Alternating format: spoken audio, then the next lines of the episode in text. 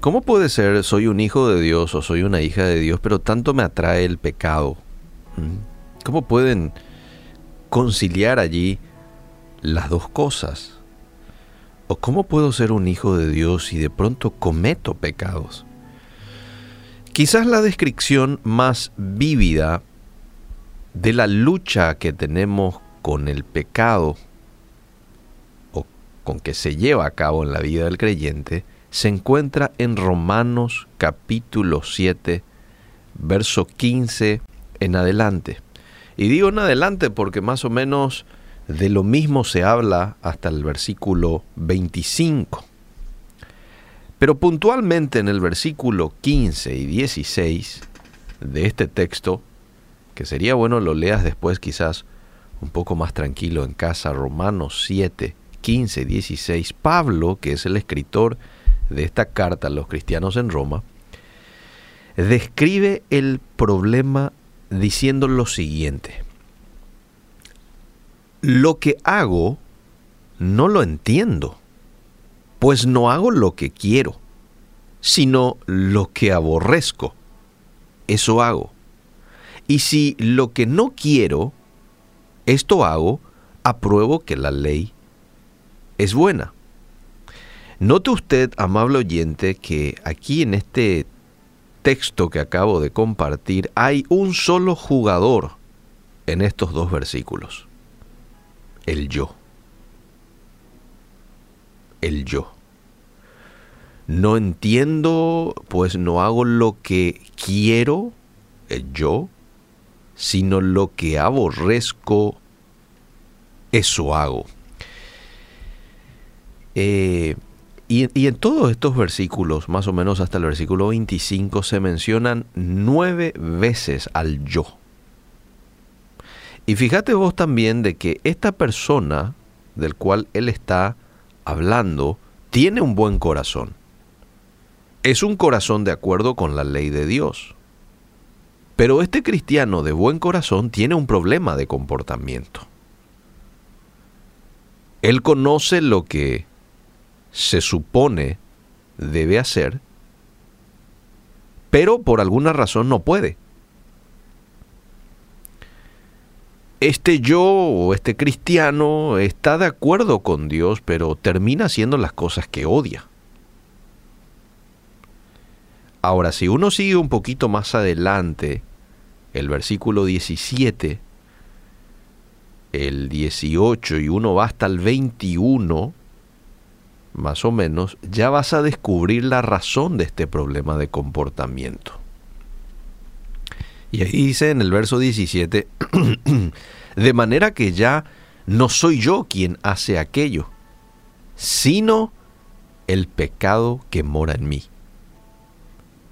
Si estoy haciendo lo mismo que no quiero, pues yo no lo estoy haciendo, sino el pecado que mora en mí. Y le pregunto, en este versículo, ¿cuántos jugadores ya hay? Ahora ya hay dos. El pecado que mora en mí, más el yo. Pero el pecado claramente no soy yo. Solo habita el pecado en mí. Y el pecado me impide hacer lo que quiero hacer. Estos versículos dicen que yo no soy bueno? ¿Estos versículos dicen que soy malo o que soy pecado? Absolutamente no. Estos versículos lo que dicen es que tengo algo dentro de mí que no es bueno. Es malo. Es pecaminoso, pero no soy yo. Es como que usted tenga una astilla en su dedo. Usted puede decir, tengo algo en mí que no es bueno. Pero no es que usted no sea bueno, ¿me entiende? Es la astilla. La astilla que está clavada en su dedo o en mi dedo, que no es buena, pero no es usted el, el malo, no soy yo pecado. Y tampoco soy un pecador, por lo menos si es que he aceptado a Jesús en mi corazón, ya no tengo esa, ese estilo de vida. Antes lo era, porque tenía un estilo de vida pecaminoso. Pero en el momento en que yo me arrepiento, recibo a Jesús en mi corazón, Él me limpia, Él me lava y Él me llama hoy un santo. Fíjate vos que el apóstol Pablo en sus cartas, cómo saluda a los cristianos, a los santos de. Entonces, soy un santo que le tengo a Cristo, pero estoy luchando con el pecado que me ocasiona hacer cosas que no quiero hacer. Romanos 6:12 nos dice que es nuestra responsabilidad no permitir que el pecado reine en nuestras vidas. El pecado va a reinar si nosotros usamos nuestros cuerpos como instrumentos de justicia. Romanos, perdón, de injusticia. Romanos 6:13.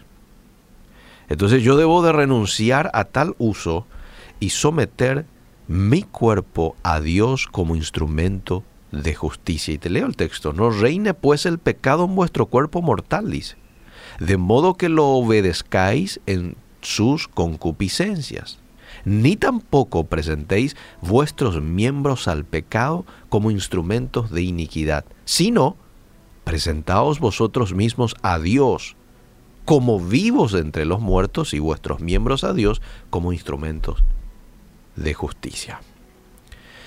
Si usted es un hombre o una mujer que ha aceptado a Jesús en su corazón, Él ya lo ha limpiado. Él ha inscripto su nombre, ha colocado en el libro de la vida.